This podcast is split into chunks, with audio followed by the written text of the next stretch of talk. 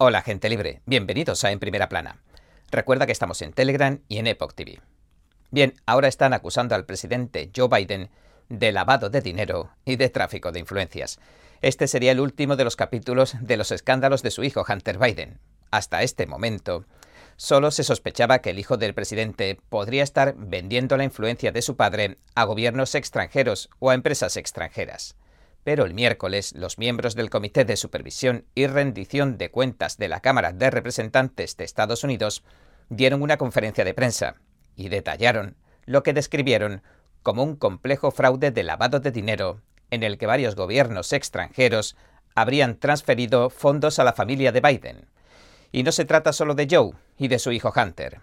El comité afirmó que los pagos han llegado a cerca de una docena de miembros de la familia Biden puede que la CNN nunca vuelva a ser la misma, después de que el presidente Donald Trump hiciera su aparición recientemente en el programa Town Hall, que duró más de una hora y que se celebró en New Hampshire. Trump acabaría recibiendo una ovación tanto de los republicanos como de los votantes indecisos. La CNN, en cambio, no recibió tantos aplausos, sino que fue objeto de ataques. Varias figuras públicas, así como los medios de comunicación del establishment, arremetieron contra la CNN y la acusaron de brindarle a Trump una oportunidad como esta. Y ahora, entremos en materia.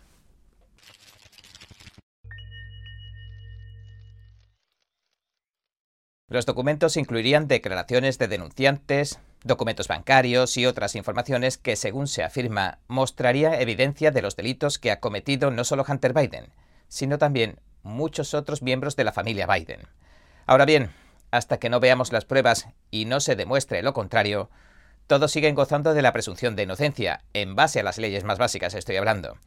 A Joe Biden le preguntaban al respecto en MSNBC durante una entrevista, y respondió que está seguro de que su hijo es completamente inocente. Le afecta en lo personal, es su hijo, y aunque esto no guarde relación con usted, podría acusarle su Departamento de Justicia. ¿Afectará en algo a su presidencia? En primer lugar, mi hijo no ha hecho nada malo. Confío en él, tengo fe en él. Va a afectar a mi presidencia, haciendo que me sienta orgulloso de él. Pues bien, ahora, contrariamente a lo que MSNBC trataba de afirmar veladamente en esa entrevista, en realidad hay pruebas de que Joe Biden podría estar él mismo involucrado en los escándalos de su hijo, Hunter Biden. Al menos esta idea formaría parte de las alegaciones. El senador Charles Grassley y el representante James Comer, en realidad, enviaron una carta abierta al fiscal general Merrick Garland y al director del FBI Christopher Bright el 3 de mayo. Y aunque no hayamos visto las evidencias en toda su magnitud, ellos afirman que los denunciantes han revelado que el FBI y el Departamento de Justicia tienen en su poder las pruebas que relacionan a Joe Biden con estos posibles delitos. En la carta, los congresistas afirman que ha llegado a su conocimiento, de hecho, que el Departamento de Justicia y el FBI poseen un documento no confidencial que, cito, describe un presunto fraude criminal que involucra al entonces vicepresidente Biden y a un ciudadano extranjero en relación con el pago de dinero a cambio de concesiones políticas, y que se ha alegado que el documento incluye tanto la descripción precisa de cómo se llevó a cabo el presunto fraude criminal como su propósito. Y señalan que el hecho de que el FBI y el Departamento de Justicia no revelaran esto al pueblo parece mostrar un sesgo político porque decidieron investigarlo por su cuenta. Y esto ha levantado ampollas, dada la forma en que tanto el Departamento de Justicia como el FBI están tratando al otro lado del pasillo político. Nos referimos, por supuesto, al lado republicano. Los congresistas afirman en su carta que dado el hecho de que esta evidencia no se ha mostrado al pueblo estadounidense, cito, el Congreso procederá a realizar una revisión independiente y objetiva de este asunto sin que esas agencias ejerzan ninguna influencia. Ahora bien, esto es parte de una investigación más amplia que sigue en curso en este momento. Se investiga no solo a Hunter Biden, sino también sus otros negocios, en los que puede haberse visto involucrado su padre, inocente, hasta que se demuestre lo contrario. Y bueno, ya veremos cómo va saliendo todo esto adelante. Pero tal y como van rodando las cosas ahora, podríamos saberlo muy pronto. De hecho, según James Comer, incluso podríamos saberlo esta misma semana. Durante una entrevista en Fox News, explicó lo que podríamos esperar. Dijo lo siguiente. Uh, bueno, el senador Grassley y yo recibimos una pista de un denunciante. Grassley encabezó esto y revisamos los documentos del denunciante legalmente protegido. Un denunciante altamente creíble. Joe Biden estaría implicado en un fraude de pagos a cambio de concesiones, con el que trató de acordar que tanto su familia como él mismo reciban dinero a cambio de decisiones de política exterior. Y ahora encaja en el patrón María de lo que hemos visto en estos registros bancarios. Y el miércoles vamos a presentar ante el pueblo estadounidense toda la información que hemos recibido hasta ahora relacionada con los registros bancarios vamos a revelar muchas de las diferentes empresas LLC y muchas de las diferentes transacciones que todos estos miembros de la familia Biden han recibido de nuestros adversarios en todo el mundo. Ahora, no creemos que se trate de una coincidencia que todos estos miembros de la familia Biden estuvieran recibiendo dinero de esta red de empresas LLC en su cuenta bancaria personal. Creemos que esto se hizo a cambio de algo que el entonces vicepresidente Biden y el ahora presidente Biden habrían hecho. Así que este informante va a proporcionarnos información muy crucial para nuestra investigación y le hemos dado al FBI hasta el 10 de mayo para que presente este documento. Y la gran pregunta ahora va a ser si el FBI acabará haciendo público este documento. Tienen hasta el 10 de mayo, es decir, este miércoles. Pero ¿será verdad que van a imputar y enjuiciar a Hunter por sus delitos? ¿O simplemente le van a dar un tirón de orejas por evadir algunos impuestos y mentir al comprar un arma de fuego? Porque las acusaciones que ha emitido el Comité de Supervisión de la Cámara parecen ser bastante graves. Mi mensaje al Departamento de Justicia es muy alto y claro. No acusen a Hunter Biden antes del miércoles, porque tendrán oportunidad de ver las pruebas que el Comité de Supervisión de la Cámara presentará con respecto a la red de empresas LLC y al número de países adversarios que esta familia vendió su influencia. Y esto no es solo sobre el hijo del presidente, se trata de toda la familia Biden, incluido el presidente de los Estados Unidos. Así que creemos que hay un montón de cuentas que Hacienda y Justicia desconocen porque creemos que no han profundizado mucho en esto. Pero lo hicimos nosotros. Nos hemos pasado los últimos 100 días estudiando minuciosamente los documentos bancarios. He empleado el poder de citación para obtener estos documentos bancarios. Nos hemos reunido con antiguos socios de los Biden, de sus diferentes redes de tráfico de influencias. Nos hemos reunido con informantes. Sabemos exactamente lo que esta familia ha estado haciendo. Y por todos los informes de los medios de comunicación que estamos viendo, lo que quieren es acusar a Hunter Biden de lo que se conoce como un tirón de orejas, pero es una gota en el mar. Así que el miércoles será un gran día para que el pueblo estadounidense conozca la verdad. Y entonces el Departamento de Justicia podría por fin hacer lo que debería haber hecho hace años. Bueno, veremos lo que se muestra este miércoles durante la conferencia de prensa. Y también veremos mm, de qué cargo se acusa a Hunter Biden, si es que se le acusa de alguno. Y lo más importante también vamos a ver si Hunter está solo en esto o si, como sugieren los congresistas, también participaron varios miembros de la familia Biden. Una publicación del Comité de Supervisión de la Cámara insinúa lo que podríamos estar viendo. Afirma que el comité reveló un acuerdo que dio lugar a que varios miembros de la familia Biden y sus empresas recibieran más de un millón de dólares en forma de más de 15 pagos incrementales de una empresa china a través de un tercero. Ahora bien, esto sería importante por varias razones.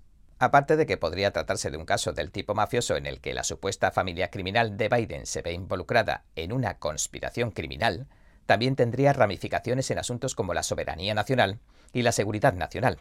Y también existe la preocupación de que Joe Biden tomara esos documentos confidenciales. Y la pregunta es, ¿por qué los guardó en varias habitaciones de su casa de Delaware? ¿Y por qué se los llevó supuestamente a su casa si todavía era senador? Y porque esa misma residencia donde guardaba los documentos también figuraba supuestamente como la casa de su hijo Hunter. ¿Tenía Hunter acceso a esos documentos confidenciales mientras se le acusaba de estar vendiendo información? Vaya, incluso las repercusiones podrían llegar a afectar positivamente a su rival en las elecciones de 2024, el expresidente Trump. Es probable que todo esto lo ayude en su campaña de 2024 y también fortalecerá su discurso en el que dice que luchará contra un sistema judicial corrupto. El escándalo de los documentos clasificados confidenciales de Biden, en realidad, podría torpedear el caso de los documentos contra Trump y hacerlo naufragar definitivamente. Trump tomó documentos confidenciales y los almacenó en su casa de Mar-a-Lago siendo presidente. En cambio, Biden se los llevó a casa siendo senador, cuando no tenía ni siquiera privilegio ejecutivo para hacerlo. Y ahora, a diferencia de Trump, sobre Biden recaen sospechas de que vendía ese tipo de información. Luego está la llamada que Trump, el expresidente, hizo al presidente ucraniano Volodymyr Zelensky. ¿Recuerdan aquella por la que intentaron destituir a Trump acusándolo de quid pro quo, de intercambiar favor por favor? Lo acusaron de supuestamente tratar de empujar a Zelensky para que profundizara en los turbios negocios de Biden antes de las elecciones de 2020. Pero, ¿de qué trató realmente todo aquello, esa llamada? Bueno, cuando Joe Biden era vicepresidente bajo Barack Obama, lo acusaron de usar su influencia para conseguir que despidieran a un fiscal ucraniano que investigaba la agencia Burisma. Esa compañía ucraniana de gas natural le estaba pagando a Hunter Biden 80.000 al mes por formar parte de su junta directiva. Y yo no lo sé. Tal vez Hunter Biden, en secreto, sea un especialista en negocios que se disputa a las empresas de gas natural por sus conocimientos extraordinarios en materia de energía. Pero, ciertamente, Hunter Biden bueno, tiene experiencia con materiales que combustionan, pero eso tal vez sea otra cosa. Bueno, sea como fuere, este fiscal ucraniano habría sido el encargado de investigar y averiguar si efectivamente la empresa de Hunter había cometido algún delito. Y Trump, por su parte, lo que intentó fue que se investigara. Y lo más duro de todo es que el propio Joe Biden admitió que fue él mismo quien hizo que despidieran al fiscal para que no investigara a su propio hijo dijo abiertamente durante el evento del Consejo de Asuntos Exteriores en 2018, cuando era vicepresidente de Obama, que amenazó con denegarle una ayuda millonaria a Ucrania si no despedían al fiscal y frenaban la investigación sobre la empresa de su hijo. Y dijo que lo despidieron en cuestión de horas. Y además de estos posibles crímenes también hay otras tantas novedades. Por ejemplo, la campaña de Joe Biden trató de encubrir toda esta información antes de las elecciones de 2020 para que no le perjudicara las votaciones. También hay testigos que han presentado denuncias porque están recibiendo amenazas de muerte, como Tara Reid, quien afirma que no tiene ninguna intención de suicidarse. Y una de las mayores evidencias que se encubrió antes de las elecciones fue la infame computadora portátil de Hunter Biden. Y aunque contiene muchas fotos escandalosas de Hunter, lo más importante fueron los correos electrónicos que han contribuido a lanzar investigaciones sobre sus negocios turbios. Sin embargo, los grandes medios de comunicación afirmaron que todas las noticias relacionadas con el portátil de Hunter eran desinformación rusa. Si algún medio de comunicación alternativo, digamos, se atrevía a hablar del asunto antes de las elecciones de 2020, entonces los gigantes de las redes sociales lo censuraban. Por supuesto, siempre se ha sabido que el portátil era real, siempre se ha verificado. Y desde entonces se ha demostrado que muchas de las historias también eran exactas. Hace poco el exdirector interino de la CIA, Mike Morell, ha afirmado que la campaña presidencial de Joe Biden le empujó para que organizara a los 50 ex altos funcionarios de inteligencia y que publicaran una carta en octubre de 2020 en la que mentían diciendo que la historia del portátil de Hunter parecía desinformación rusa. Morel en realidad testificó ante el Comité Judicial de la Cámara y afirmó que Anthony Blinken, el actual secretario de Estado y uno de los cachorros de George Soros, se puso en contacto con él. En aquel entonces Blinken era un alto funcionario de la campaña de Joe Biden. Morel testificó que Blinken se puso en contacto con él pocos días después de que el New York Post publicara un correo electrónico del ordenador portátil de Hunter Biden, de la computadora portátil. El Post sugería que Hunter presentó a su socio de negocios ucraniano al entonces vicepresidente Joe Biden y firmaron un supuesto acuerdo. Biden, por su parte, siempre ha negado cualquier relación con los negocios de su hijo. Dice que los desconoce por completo. Por otro lado, los datos de las encuestas sugieren que si los votantes hubieran sido informados de todo lo relacionado con el portátil de Hunter Biden, el resultado de las elecciones habría sido otro.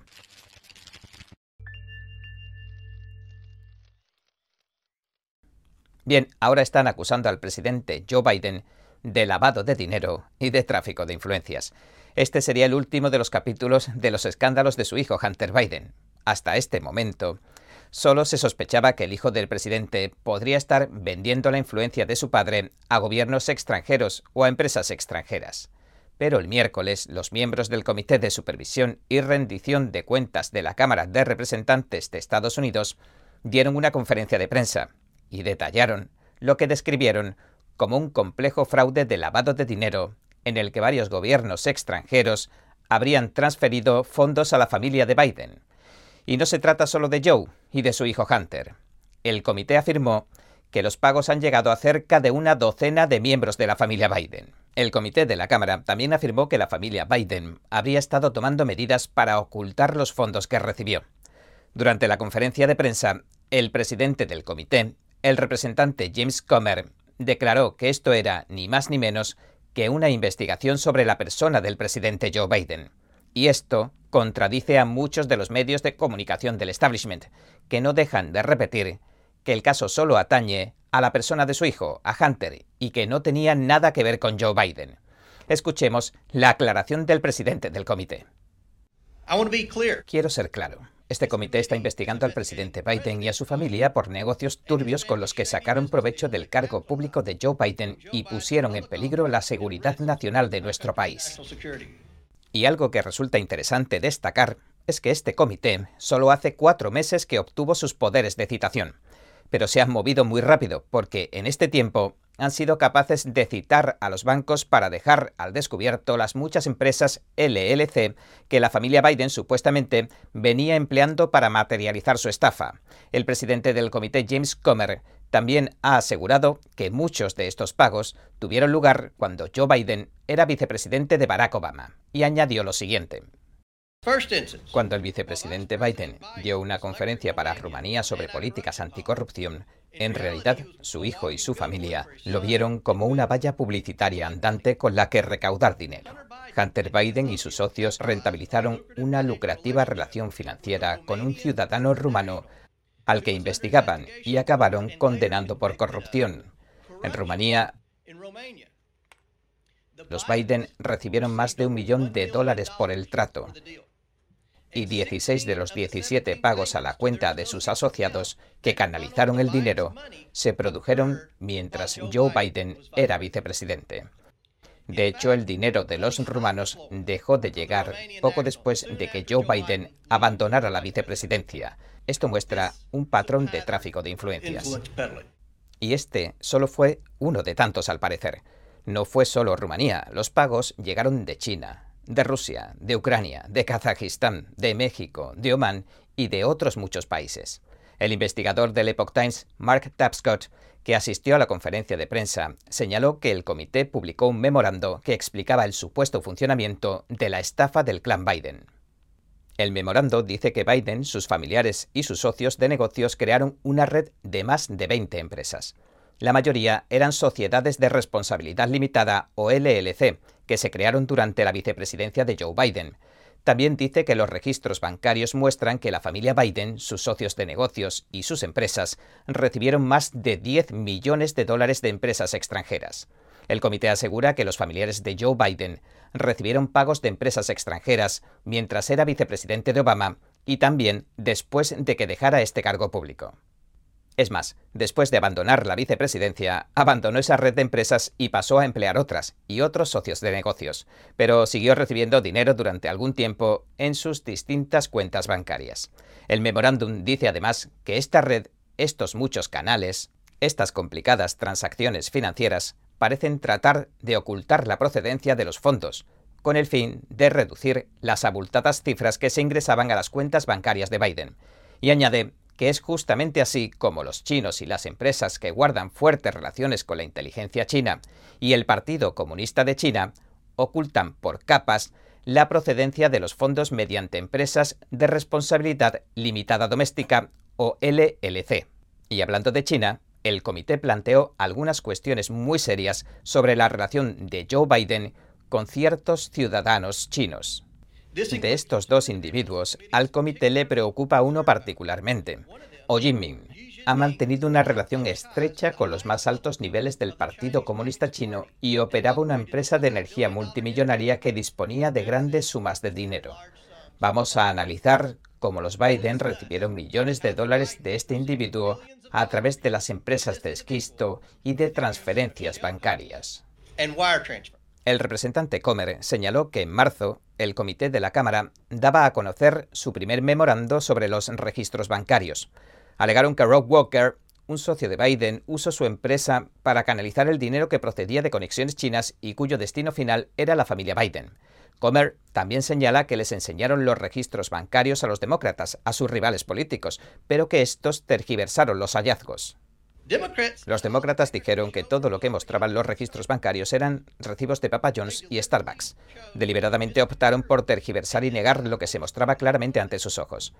Los representantes de Hunter Biden afirmaron que el dinero era, entre comillas, fondos iniciales de buena fe. Sin embargo, no pudieron explicar por qué esos fondos tenían que pasar por un intermediario en lo que parece ser un intento por ocultar las transferencias de los chinos. Tampoco pudieron explicar por qué los Biden recibieron más de un millón de dólares en 16 transferencias bancarias diferentes durante un periodo de tres meses en al menos cinco bancos distintos.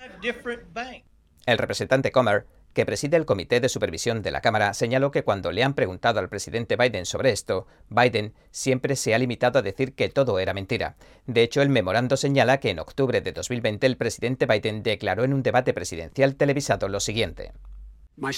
Mi hijo no ha hecho dinero, como dice. ¿De qué hablaba? China. Yo no he... El único que ha hecho dinero con China es este tipo. Él es el único. Nadie más ha hecho dinero con China. ¿No ha recibido dinero de China? Bueno, gente libre, déjenme mostrarles el otro lado y juzguen por ustedes mismos. Los Biden han recibido millones de dólares de China. Es inconcebible que el presidente no lo supiera. La Casa Blanca se niega a corregir las declaraciones del presidente y demuestra que el presidente está usando ahora el gobierno federal para distorsionar el papel que jugaron tanto él como su familia en la estafa. Uf, Así que acusan a Biden de estar usando el poder del gobierno federal para que no se destape la estafa familiar. Y ya llueve sobre mojado porque previamente lo acusaron de emplear toda la fuerza del gobierno y sus instituciones con el fin de amordazar, intimidar y acosar a voces disidentes como las de los rivales políticos, las de los militares patriotas o las de los padres que muestran preocupación por lo que se enseña a sus hijos en las aulas. De hecho, la Cámara de Representantes también tiene un comité que investiga en este mismo momento lo que han dado en llamar la militarización del gobierno y que se encarga de investigar eso específicamente. Ahora, no les sonará extraño que, al tiempo que el comité daba a conocer estos estremecedores hallazgos sobre los turbios negocios del clan de los Biden, el Departamento de Justicia de Biden lanzara lo que algunos calificarían como una oportuna distracción. El Departamento de Justicia de Biden reveló los 13 cargos de los que se acusa al representante republicano George Santos. Entre los delitos se encuentra fraude electrónico, robo de fondos públicos y blanqueo de dinero. Y si bien creo que la mayoría estaríamos de acuerdo en que los políticos paguen por sus crímenes, el momento elegido eclipsó los hallazgos sobre la familia Biden. Y esto no se debió más que a la cobertura que decidieron brindar los grandes medios de comunicación. La CNN, por ejemplo, mientras se transmitía en vivo la conferencia de prensa sobre Joe Biden y su familia, prefirió informar en directo sobre el anuncio de los cargos de Santos. Otro ejemplo, el miércoles por la mañana, el sitio web del New York Times tenía tres artículos sobre George Santos como noticias principales. Después había algunas historias sobre la COVID. Después había varias historias acusando a Trump de varios escándalos. Sin embargo, no había ni una sola historia en la página principal sobre los escándalos de Joe Biden o de su hijo Hunter o sobre la conferencia de prensa de la Cámara. Y la misma imagen, la misma fotografía básicamente mostraban el resto de sitios de noticias del establishment. En NBC News, la NBC, por ejemplo, tenía tres artículos sobre George Santos como los principales, junto a historias sobre inmigración y también algunos desastres naturales. Pero solo tenía un artículo sobre las acusaciones contra Joey Hunter, y no estaban en la portada, claro. No entiendo cómo no puede considerarse una historia de interés periodístico esta, a menos que tus intereses sean otros, claro. Me refiero a que tus intereses no consistan en informar. Porque, ¿cómo se puede considerar noticia que se acuse a un representante de blanqueo de dinero y, en cambio, se obvie que al presidente de los Estados Unidos se le está acusando de delitos similares? ¿Y por qué el Departamento de Justicia reveló los cargos en el momento exacto en que se mostraban al pueblo las pruebas en contra del clan de los Biden? En cuanto a Santos, Todavía todo está por ver. Y en cuanto a Biden, Comer ha dicho que las investigaciones no han concluido y que seguirán su curso. Ahora el comité está pidiendo que más denunciantes den un paso adelante, mientras proponen nuevas leyes para poner freno al tráfico de influencias.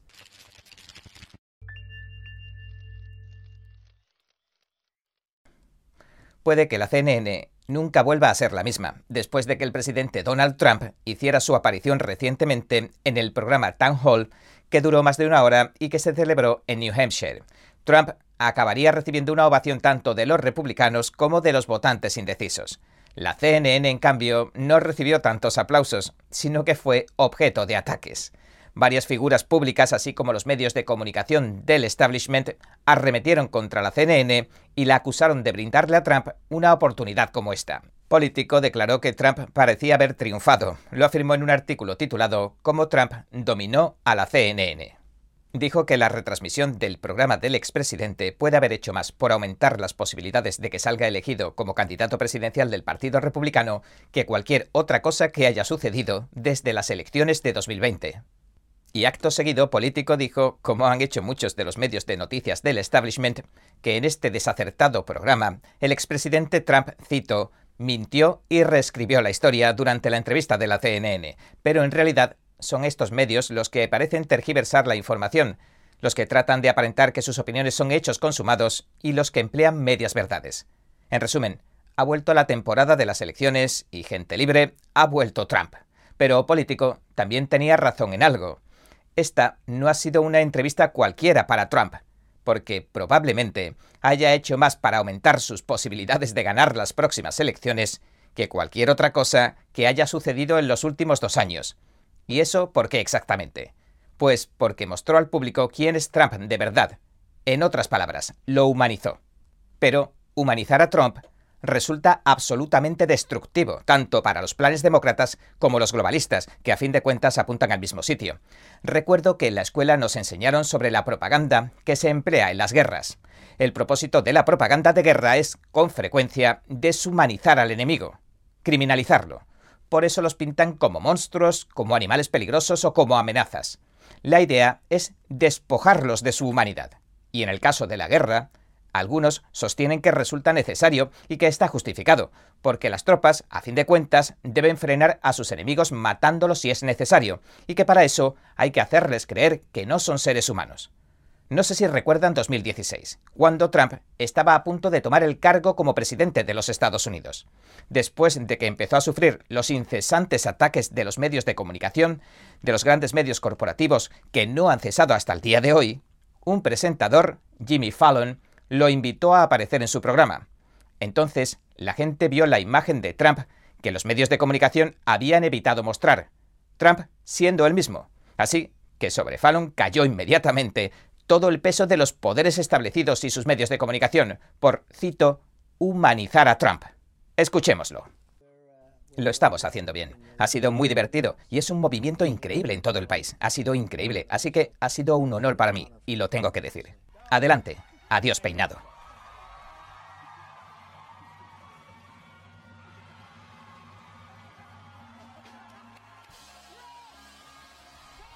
Pues bien, el New York Times convirtió esto en todo un escándalo. Declaró el 17 de mayo de 2017 lo siguiente, cito, Jimmy Fallon estaba en la cima del mundo y entonces llegó Trump. Y en una entrevista en esta misma publicación, Fallon pidió disculpas. En concreto, se disculpó porque con su programa, supuestamente, acercó al público, humanizó a Trump, el hombre que iba a ser presidente de Estados Unidos. Pero, ¿en qué se equivocó Fallon? Bueno, pues ya vieron que lo que hizo fue despeinar a Trump, a continuación recibió las embestidas de los grandes medios y se disculpó diciendo que no lo hizo para humanizarle, y que casi lo hizo pensando en subestimarle, que pensó que nadie lo vería como un cumplido. Ahora bien, gente libre, ¿por qué estaría mal hacerle un cumplido a Trump? ¿Qué hay de malo en despeinar a alguien? ¿Qué hay de malo en hacer que alguien parezca un ser humano? Bueno, ¿qué hay de malo en eso? Pues que perjudica a la propaganda, porque la propaganda se diseña para que haga exactamente lo contrario, que deshumanice a alguien, para que lo despoje de su humanidad y para que parezca que odiarle e incluso ir más allá está justificado. Si tomamos la propaganda de guerra como ejemplo, durante la Segunda Guerra Mundial, la propaganda pintaba a los japoneses como monstruos, como terribles monstruos, y esta deshumanización sirvió, se empleó para justificar que se emplearan armas nucleares. Pero cuando la guerra acabó, la gente comenzó a darse cuenta del poder de sugestión de la propaganda y empezó a ver de nuevo con claridad lo que somos, y en realidad no somos más que personas. Y de hecho, en Japón, después las cosas comenzaron a cambiar a mejor, debido sobre todo al entretenimiento y al cine. Y uno de los directores más famosos, Akira Kurosawa, recibió elogios internacionales por películas como Los Siete Samuráis, y las tramas de películas como estas se reutilizaron en algunas películas de renombre de Occidente, como Los Siete Magníficos. Lo que quiero decir es que tal vez no somos tan diferentes. Todos tenemos sentimientos. Todos sabemos lo que está bien y lo que está mal. Tenemos familias, tenemos problemas que solucionar. Es decir, facturas que pagar. Tal vez todos somos simplemente humanos. Bueno, y tras este inciso, volviendo al tema que nos ocupa, la entrevista de Trump en la CNN, pareciera que estamos de vuelta en 2016 y 2017. Han vuelto a criticar a la CNN por esto. Y claro está, también lo hacen porque Trump dice cosas que arrojan luz sobre las llamadas versiones oficiales que los poderes establecidos y los medios de comunicación han difundido entre la población con tanto esmero y dedicación. La representante Ocasio Cortez reaccionó a la entrevista de Trump en la CNN. Tuiteó que la CNN debería avergonzarse de sí misma, que perdió el control de la entrevista y que la convirtieron en una plataforma de desinformación electoral en la que se defendió el 6 de enero y que se atacó públicamente a una víctima de abuso sexual. El público está vitoreándole y riéndose de la presentadora, dijo. Pero, ¿por qué debería avergonzarse la CNN? Debería avergonzarse de entrevistar al principal candidato presidencial de los republicanos cuando se ha considerado polémico entrevistar a uno de los candidatos políticos favoritos. La última vez que lo comprobé, Estados Unidos seguía siendo una república constitucional que cuenta con un sistema electoral. Ese sistema electoral permite a la gente, como nosotros, que elija a sus representantes. Entonces, repito mi pregunta, ¿cómo se puede tildar de irresponsable el entrevistar a uno de los principales candidatos del país? La realidad, gente libre, es que lo que antes se consideraba normal, ahora se llama anormal. Y lo que antes se consideraba anómalo y anormal, trata de imponérsenos como la nueva normalidad. Y aunque algunas veces se haga de forma sutil, otras no parecen tan sutiles. Así que el establishment ha dado la voz de alarma porque esta campaña de propaganda anti-Trump, tan milimétricamente diseñada, les acaba de fallar. Ha hecho aguas. Ahora veamos algunas cosas que dejó caer Trump en la CNN. La Constitución dice que debía haber elecciones legales y bien llevadas y con cuidado, pero no tuvimos eso. Aprecio nuestra Constitución, pero tenemos que estar a la altura de la Constitución. No estuvimos a la altura de la Constitución. Solo acabo de decir que no hay pruebas de ese fraude electoral. No quiso tuitear.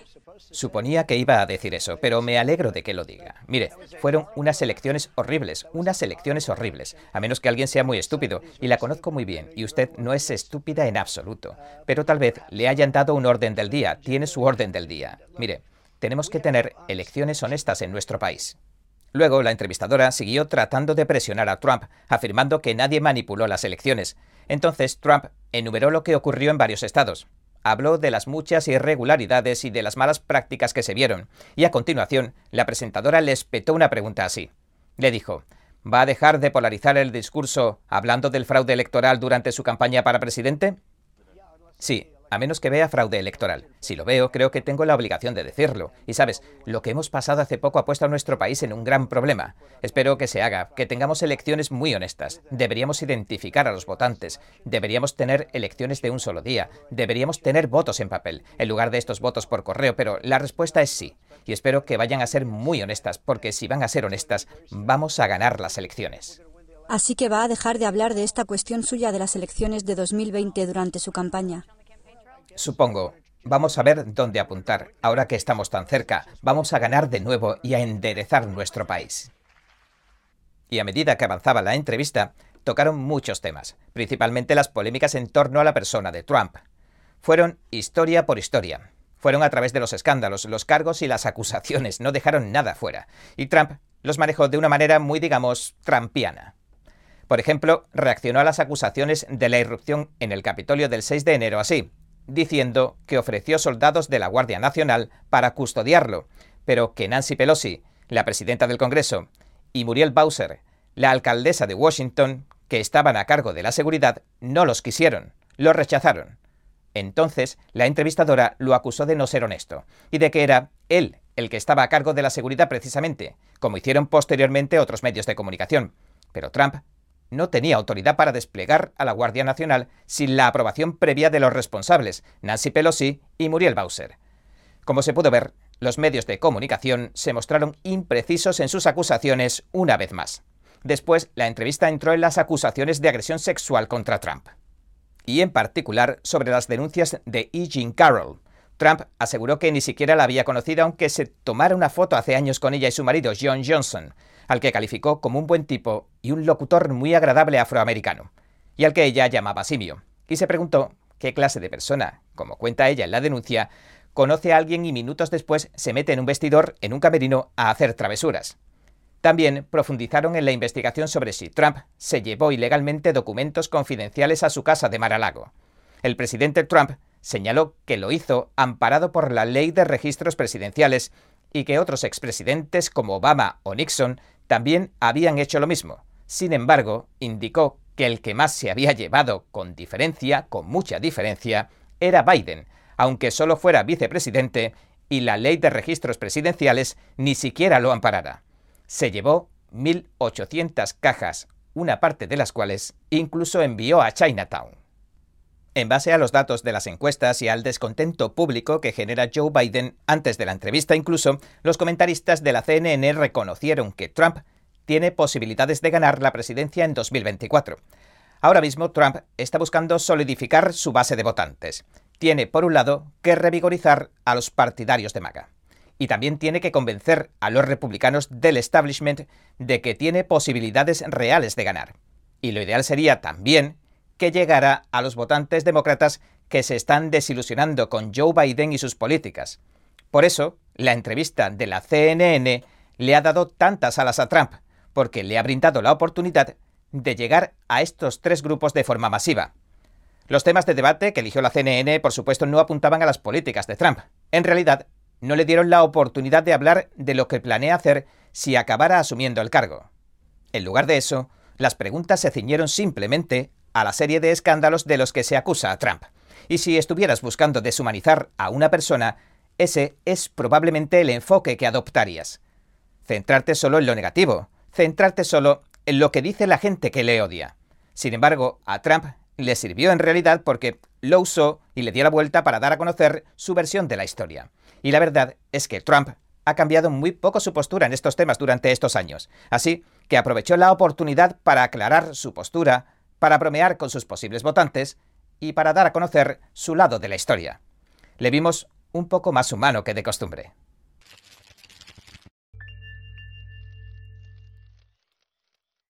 Cuando Donald Trump se postuló para presidente en 2016 y ganó, lo hizo gracias a una promesa clave de su campaña. Dijo que drenaría el pantano. Sus partidarios observaron durante el tiempo que estuvo en el cargo cómo los medios de comunicación del establishment lo atacaron sin tregua. Vieron cómo elaboraron un ataque falso tras otro para acabar lanzándoselo. Y también vieron cómo muchos de los que Trump designó para distintos cargos le apuñalaron por la espalda y le traicionaron y ahora siguen observando la incesante lluvia de ataques a la que se ve sometido. Pero, ¿estaría esto jugando un papel inesperado a favor de Trump? Los partidarios de Trump han visto cómo incluso llegan a alterar las leyes con la sola intención de derribarlo. Han visto cómo el fiscal de distrito de Manhattan, Alvin Bragg, se esfuerza por elevar el supuesto delito menor que habría cometido Trump a un delito grave. Sin embargo, Bragg ni siquiera ha sabido indicar qué ley habría quebrantado Trump. Eso sí, el linchamiento que los medios de comunicación han perpetrado contra Trump ha sido tan exhaustivo como falso, pese a que el fiscal Bragg, un cachorro de George Soros, como decimos, todavía no sea capaz de justificar a qué viene tanto escándalo. Además, los simpatizantes de Trump también han visto cómo ejecutaron la redada en la casa que tiene Trump en su resort de Mar-a-Lago, en Florida.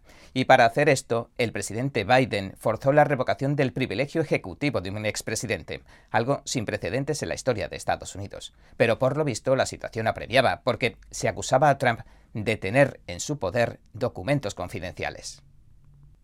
Luego resultó que Biden, desde que fue vicepresidente de Obama, tenía documentos confidenciales en su poder en alguna de sus oficinas y garajes y que incluso se trasladaron por alguna razón desconocida a Chinatown.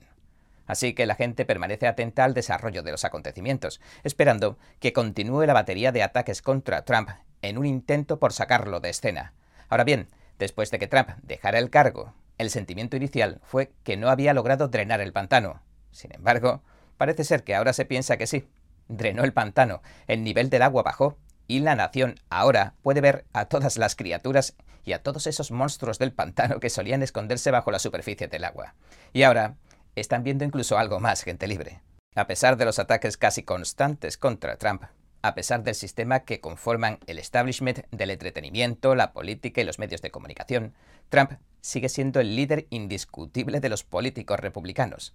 Al menos en base a las encuestas. Según una encuesta de Fox News, los votantes de las primarias republicanas están diciendo esto. Trump obtiene alrededor del 53% de apoyo republicano, mientras que DeSantis obtiene alrededor del 21%. Pence tiene un 6%, Nikki Haley un 4%, Ramaswamy un 3%, Liz Cheney y Tim Scott un 2%, y también tenemos a Greg Abbott, Chris Christie, Larry Elder, Chris Sununu y Glenn Youngkin, que tienen cerca del 1%. Asa Hutchinson y Francis Suárez tienen menos del 1%. ¿Qué significa todo esto? Pues que hay muchos candidatos que se presentan contra Trump y que cada uno representa una idea diferente de la política republicana en realidad. Pero si incluso uno reuniera a todos ellos en una especie de coalición única o en un supercandidato, la suma de todos sus apoyos no bastarían para derrotar a Trump, según los pronósticos. Y ahora, irónicamente, los ataques que está recibiendo Trump parecen estar ayudándole según las encuestas, en lugar de perjudicarle. Desde febrero, DeSantis ha caído 7 puntos mientras que Trump subió 10. Así que estos números en realidad representan algo mucho más profundo muestran el tratamiento que los republicanos le están dando a estas operaciones psicológicas semanales que nos muestran los medios de comunicación. Hablo de la redada en Mar-a-Lago, de Stormy Daniels, de la supuesta insurrección del 6 de enero, de las acusaciones de racismo y extremismos del movimiento MAGA y demás cosas. No han logrado alejar a la gente de Trump, sino que, por el contrario, está provocando que la gente diga que quiere votarle. ¿Y qué refleja todo esto? Pues muestra a las claras que la gente no se está tragando la versión oficial que cuentan los medios. Y cuando la gente deja de creer lo que dicen casi todas las llamadas fuentes fiables, bueno, adivine qué. Pues que los poderes fácticos se asustan. Así que la realidad ahora es esta. Este movimiento MAGA, Make America Great Again, que comanda Trump, no es otra cosa que un partido político que no se casa con nadie. No es del todo republicano ni es del todo demócrata. Lo que realmente representa son las políticas anti-establishment, antipoderes establecidos que defendían antes tanto republicanos como demócratas, y ahora se han combinado en un nuevo movimiento político. Es populismo. Es la vieja política que se hacía para que la gente sintiera que el gobierno representaba sus intereses de verdad. Pero ahora tanto los republicanos como los demócratas, que quedan de la vieja guardia, se ven obligados a presentar oposición a este nuevo partido y a todas las ideas que antes defendían, y lo hacen de diferentes maneras. Así que se podría decir que los políticos de ambos lados del pasillo se han unido para transformarse en un solo partido. Se han transformado en globalistas. Ahora todos abogan por el llamado progresismo y cosas como el transexualismo, el racismo sistémico, el ambientalismo y todas las ideas woke o despiertas que en realidad han barrido el país de costa a costa, principalmente en la era Obama o desde la era Obama. Ahora este único partido, el Uniparty, es el partido de la guerra, y son irónicamente el partido de las grandes corporaciones y de los intereses globales de los poderes financieros, como el Foro Económico Mundial, por ejemplo, el infame aliado de las Naciones Unidas. En otras palabras, no se están creando una buena imagen. Si lo que intentan es decir que quieren defender los intereses estadounidenses de la clase media, no lo están haciendo. Y quizá por eso están tan enfadados con Trump. Ven a Trump como alguien que desorganiza sus planes. ¿Por qué? Porque tomó las ideas populistas de ambos lados del pasillo y luego las combinó para crear un nuevo partido dentro de la piel del viejo partido. Se podría decir que ha tomado prestado el partido. Y ahora Biden ha afirmado recientemente también que son los republicanos MAGA de Trump los que quieren retirarle los fondos a la policía. Escuchémoslo. Amigos, miren, los republicanos de MAGA están pidiendo ahora que se desfinancie a los departamentos de policía y se desfinancie al FBI. Esta sí que es buena. Me gusta. Bueno, adivinen qué. Se niegan a proporcionarles financiación. No van a mantener las comunidades seguras y protegidas. ¿Hablamos de delincuencia? Bueno, es indignante. Mis presupuestos invierten en la seguridad pública e incluyen fondos para dar más formación y más apoyo a las fuerzas del orden. En este momento se espera que los hombres jueguen muchos papeles. Esperamos que nuestros policías sirvan como trabajadores sociales, como psicólogos, como consejeros de salud mental. Ya sabe, pese a que más policías son asesinados respondiendo a las llamadas de violencia doméstica que por cualquier otra cosa. ¿Sabían eso?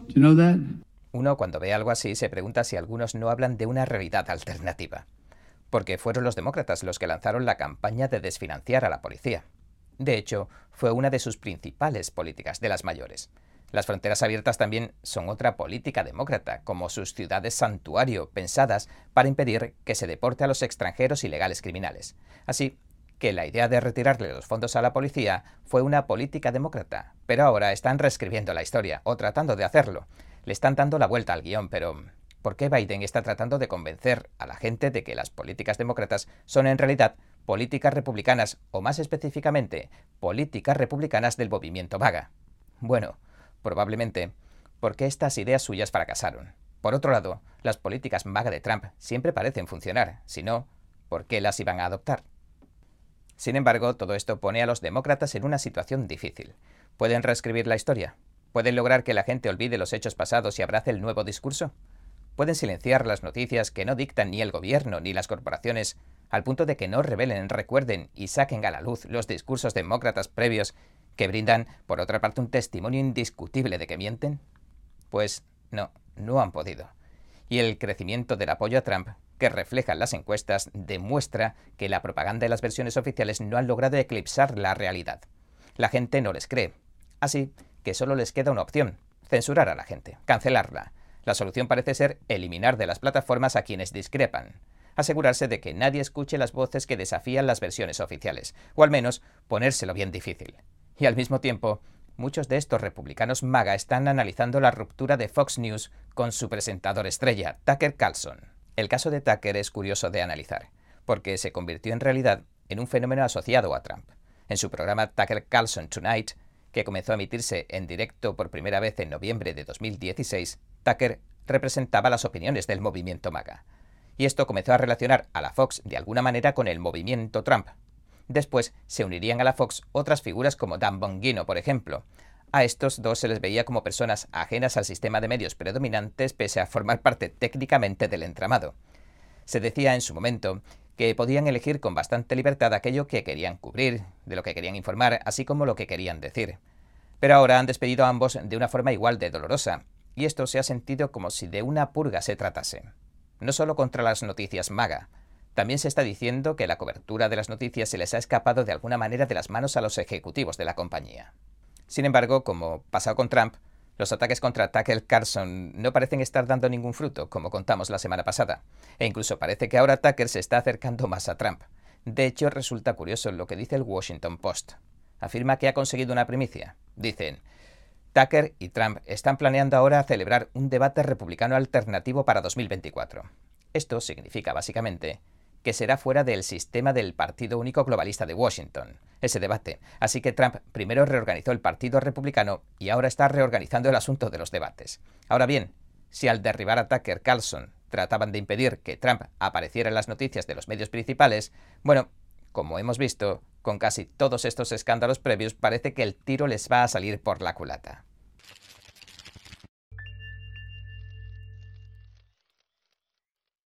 Bien, un jurado de Manhattan dictaba ayer sentencia. El expresidente Donald Trump ha sido declarado culpable de difamación y agresión en el caso civil de la columnista E. Jean Carroll. Y aunque ambos son cargos civiles que no dan lugar a penas de cárcel, el jurado ha decidido que Trump debe pagarle unos 5 millones de dólares por daños y perjuicios, unos 3 millones de dólares por el cargo de difamación y unos 2 millones por el cargo de agresión civil. Trump, el demandado, no compareció y su defensa no llamó a ningún testigo convencida de la inconsistencia de la acusación. Ahora, el abogado del expresidente Trump le dijo al Epoch Times que piensan apelar este injustificable veredicto. El juez Louis Kaplan, que designó Clinton y que supervisó el juicio, anunció el veredicto que daba por terminado el proceso civil que se ha llevado a cabo durante una semana en el Tribunal del Distrito Sur de Nueva York. Carroll afirma que Trump la violó en un probador de unos grandes almacenes de Manhattan en los 90 y que al hacerlo la lesionó. Pero, ¿por qué razón han sentenciado también a Trump por difamación? Pues porque siempre ha negado que algo así haya ocurrido nunca. Por su parte, Trump, después de que se hiciera público el veredicto, ha seguido negando todas las acusaciones de Carroll, y escribió esto en su plataforma Truth Social. No tengo ni la más remota idea de quién es esta mujer. Este veredicto es una vergüenza, la continuación de la mayor caza de brujas de todos los tiempos. Trump califica como una caza de brujas, es decir, como una persecución basada en falsedades e injustificada, a las embestidas jurídicas que no deja de encajar una tras otra. El abogado de Carroll alegó ante el tribunal que Trump perjudicó la carrera de Carroll, de su cliente, y su futuro como periodista y escritora cuando negó públicamente los incidentes. Carroll también dijo durante el juicio que no había denunciado el supuesto incidente a las autoridades porque tenía miedo de que Trump o sus partidarios reaccionaran violentamente. Volviendo a los años 90, los abogados de Trump dijeron en su alegato final que en realidad no lo denunció a la policía en su momento porque tales acusaciones no se habrían sostenido tras una investigación policial ni en un millón de años. Además, un portavoz de la campaña de Trump envió esta declaración al Epoch Times inmediatamente después del veredicto. Escribió, la interminable caza de brujas que perpetra el Partido Demócrata contra el presidente Trump ha alcanzado un nuevo récord de miseria hoy. En un juzgado totalmente controlado por el Partido Demócrata, el sistema judicial de nuestra nación está ahora dominado por la política de extrema izquierda. Hemos dejado que acusaciones falsas y totalmente inventadas de gente con problemas interfieran en nuestras elecciones, haciendo un gran daño. No se equivoquen, todo el caso falso es una campaña política contra el presidente Trump, porque ahora es un candidato más que favorito para salir elegido una vez más como presidente de los Estados Unidos. Conviene saber también que el caso contra Trump solo ha sido posible porque el año pasado, en 2022, la legislatura del estado de Nueva York aprobó una nueva ley, la llamada Ley de Adultos Supervivientes, que modificó la ley estatal para dar a las víctimas de ciertos delitos sexuales una nueva ventana de oportunidad de un año para presentar una demanda civil contra presuntos delincuentes. Entonces, el padre de Carol presentó una segunda demanda el pasado noviembre, al amparo de esa nueva ley que ha logrado llegar a juicio y desembocar en el veredicto del martes. Bueno, ya veremos cómo se desarrolla todo esto. Y ahora, hablemos del expresentador de Fox News, Tucker Carlson, acaba de anunciar sus planes de futuro, gente libre. Va a empezar un nuevo programa en Twitter. En breve llevaremos a Twitter la nueva versión del programa que hacemos desde hace seis años y medio, y también traemos más cosas que os iremos contando. Al cierre de este informativo, aunque el vídeo de Tucker Carlson llevaba cerca de 20 millones de reproducciones, el jefe de Twitter, Elon Musk, todavía no había respondido. El expresentador de Fox News no dijo nada sobre la cadena Fox en la que trabajaba, ni sobre lo que ha pasado. Hace dos semanas, la Fox emitió un comunicado sorpresa diciendo que se separaba de Tucker Carlson. Y poco más se sabe sobre los motivos. Los índices de audiencia de la Fox, por supuesto, en el horario estelar que ocupaba Tucker, han caído significativamente. Parece ser que el programa de reemplazo llamado Fox News Tonight, en el que van rotando los presentadores, no ha logrado llenar el vacío que dejó Tucker. Y ahora, en otro orden de cosas, como recordaremos, se confinó en sus casas a los habitantes de los Estados Unidos al comienzo de la pandemia de la COVID-19. Todo empezó en realidad bajo Trump, que emitiría estas directrices en marzo de 2020. Se declaró que para frenar la propagación, que la nación tendría que autoimponerse una cuarentena durante 15 días. ¿Se acuerda de esto? Después nos dijeron que 15 días no era suficiente para aplanar la curva. Necesitábamos más tiempo y entonces la economía empezó a resentirse. Empezaron a regalarse cifras astronómicas en ayudas y rescates del coronavirus. Por supuesto, el pueblo estadounidense solo vería algunas migajas de esas cifras billonarias con B. Se destinó el dinero a cosas como estudios de género en Pakistán y otras tantas cosas descabelladas como esa. El pueblo estadounidense recibió muy poco. Los maestros y sus sindicatos se negaron a regresar a la escuela. Entonces, los niños se vieron obligados o forzados a aprender desde casa. Cerraron cualquier negocio que se considerara no esencial. Y todo eso se extendió hasta cerrar a la fuerza las iglesias. Y mientras las personas perdían su medio de subsistencia, las grandes empresas, los gigantes, a las que se consideró esenciales per se, vieron cómo se disparaban sus ventas. Incluso vaciaron prisiones en algunos estados como Nueva York, porque supuestamente podrían convertirse en lugares de superpropagación. Ahora bien, mientras todo esto ocurría, veías a los políticos comiendo en restaurantes con sus familias, y la élite celebraba macrofiestas en las que solo los camareros llevaban mascarillas. Y mientras el país permanecía confinado y paralizado, se permitió que las protestas masivas de los Black Lives Matter barrieran Estados Unidos. Se destruyó el país en oleadas bajo la bandera de la justicia racial, algo de lo que se dijo que era más importante incluso que la salud pública.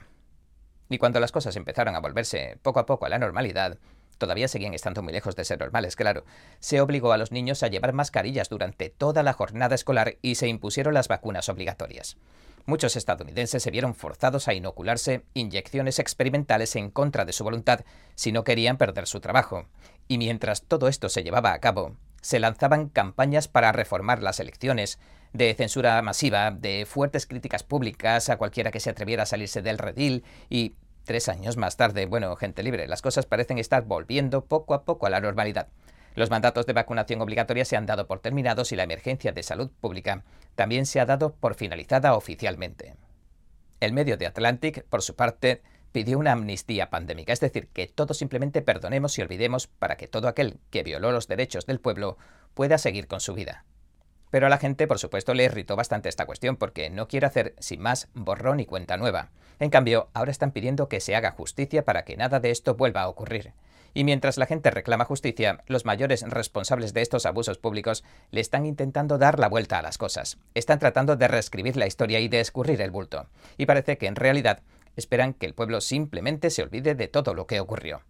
Un ejemplo claro sería el ex asesor médico jefe de la Casa Blanca, el doctor Anthony Fauci ha sido el centro de muchas de estas críticas y de las peticiones de que se haga justicia que las acompañan.